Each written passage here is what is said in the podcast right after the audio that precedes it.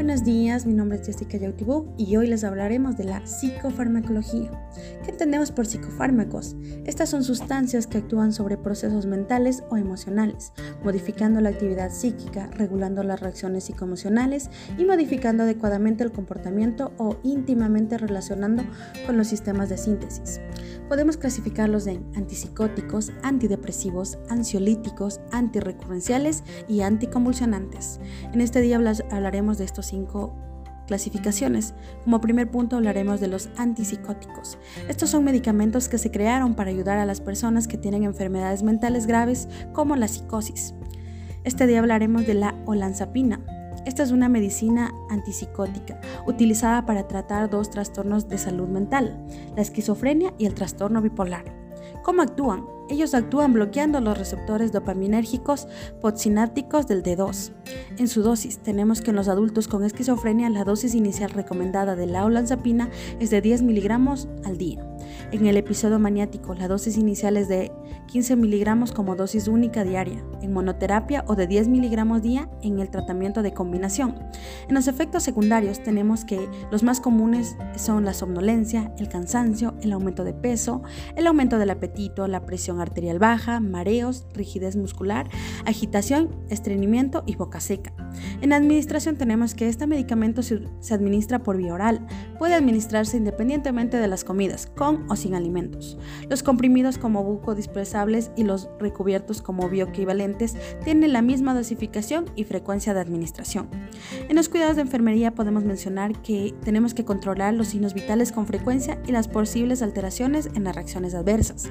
Tenemos que monitorizar cuidadosamente a los pacientes durante este periodo. Tenemos que tener en cuenta que la olanzapina no está recomendada para su uso en pacientes con psicosis o trastornos del comportamiento asociados a demencia debido a un aumento de la mortalidad y el riesgo a un accidente cerebrovascular. Tenemos que vigilar minuciosamente los efectos adversos, especialmente en ancianos, e informar al paciente que puede sufrir de una amnesia anterograda. Bueno, ahora hablaremos de los antidepresivos. ¿Qué es un antidepresivo? Es un psicótico utilizado para tratar la depresión, que puede aparecer en forma de uno o más episodios a lo largo de la vida. También diversos trastornos psicológicos, ciertos desórdenes de la conducta alimentaria y alteraciones del control de los impulsos. En este día hablaremos de la fluoxetina, y este es un antidepresivo derivado de la fenilpropilamina. ¿Cómo actúa? Él actúa inhibiendo de forma selectiva la recaptación de serotonina en la membrana presináptica neuronal, con lo que se potencia el efecto de este neurotransmisor. En la dosis, tenemos que en adultos y en pacientes de edad avanzada, la dosis recomendada es de 20 miligramos diarios. En algunos pacientes, si tras dos semanas la respuesta a 20 miligramos es insuficiente, la dosis se puede incrementar gradualmente hasta un máximo de 60 miligramos, aunque a dosis más altas puede existir un incremento potencial de las adversas. Tómenlo en cuenta. En los efectos adversos tenemos que los frecuentes son el insomnio, la cefalea, la ansiedad, el nerviosismo, somnolencia, debilidad muscular, disminución del líbido, náuseas, diarrea, anorexia, sequedad de mucosas y faringitis. En administración, tenemos que se puede tomar con o sin alimentos. La presentación de la fluoxetina es en cápsulas para tomar por vía oral. Las cápsulas, tabletas y el líquido de fluoxetina, como conocido como Prozac, por lo general se toman una vez al día en la mañana o dos veces al día. Esto puede ser en la mañana y al mediodía. En los cuidados de enfermería tenemos realizar la prueba de alergia al medicamento e informar al médico, informar al paciente de las posibles erupciones cutáneas o urticaria que va a ser muy frecuente en este caso. Tenemos que darles terapias de relajación y sueño, ya que el medicamento produce insomnio y ansiedad. La supervisión cuidadosa de los pacientes de alto riesgo se debe observar el inicio del tratamiento farmacológico el uso de una dosis menor o menos frecuente para los pacientes con insuficiencia renal, tómenlo en cuenta. Tenemos que observar el control glicémico tras la administración del medicamento y no utilizar este medicamento en mujeres embarazadas. Ahora hablaremos de los antidepresivos. También llamados tranquilizantes menores, son principios activos que son receptados principalmente para evitar convulsiones y para mitigar los síntomas de la ansiedad y angustia. En este caso hablaremos del diazepam. El diazepam se utiliza para tratar estados de ansiedad y está considerado como la benzodiazepina más efectiva para el tratamiento de los espasmos musculares. Ella actúa en potenciar o facilitar la acción inhibidora del neurotransmisor ácido gamma aminolobutreico o GABA mediador químico de la inhibición tanto en el nivel del botón presináptico como posináptico en todas las regiones del sistema nervioso central. En la dosis tenemos que la dosis media del diazepam es de entre 5 miligramos y 10 miligramos. La dosis, la dosis máxima no puede exceder de 40 miligramos por día. Es importante señalar que las dosis deben ser ajustadas de acuerdo con la respuesta individual de cada paciente toda vez que la variabilidad de la reacción dosis-respuesta es muy grande. En los efectos secundarios podemos mencionar que los efectos colaterales más frecuentes son la sedación, la somnolencia, la diarrea, vómito, ataxia, vértigo, hipotensión, trastornos gastrointestinales, también tenemos eh, reacciones paradójicas con excitación y, agresividad, sobre todo los niños y ancianos, tomar en cuenta. En la administración de este medicamento tenemos que se inyecta en un músculo o en una vena a través de una inyección intravenosa.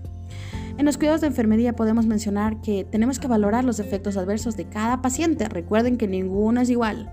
Tenemos que vigilar la administración ya que el uso continuo puede producir dependencia.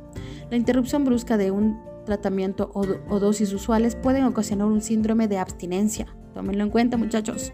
Tenemos que advertir al paciente de la posibilidad de amnesia anterógrada. ¿Qué significa esto? Un olvido en el acontecimiento próximo. Y también tenemos que informar que debe evitarse durante la lactancia, ya que se excreta en la leche materna. ¿Oyeron, mamitas? No. Ahora hablaremos de los antirrecurenciales. Estos son agentes eficaces en el tratamiento de la fase maníaca del trastorno bipolar y en su prevención. El único fármaco, antimoníaco de eficacia constatada y que está indicado para el tratamiento profiláctico del trastorno bipolar. En este caso hablaremos del valproato. Este es un estabilizador del estado de ánimo no relacionado químicamente con otros medicamentos anticonvulsionantes. Él actúa inhibiendo las enzimas que catabolizan este neurotransmisor o bloquea la recaptación del GABA por el sistema nervioso central. También ha sido especulado que el ácido valproico actúa suprimiendo la excitación cíclica neuronal mediante una inhibición de los canales de sodio voltaje dependientes. En la dosis, vamos a hablar que habitualmente la dosis de inicio es de 10 a 20 milikigramos sobre kilogramo día. Los niños y lactantes tienen que tener una dosis de 10 a 15 miligramos kilogramo día que se ajusta posteriormente según el control de la crisis. La dosis máxima de esto puede ser de 60 miligramos sobre kilogramo día. También tenemos los efectos secundarios. En este pueden aparecer la somnolencia, mareos, dolor de cabeza, diarrea, estreñimiento, cambios en el apetito, cambios en el peso. También podemos tener eh, movimientos descontrolados de los ojos, visión borrosa o doble. En administración podemos recalcar que se administra por vía oral, eh, también se puede administrar por vía intravenosa y después de una dosis oral el ácido valproico se absorbe rápidamente con una biodisponibilidad del casi el 100%.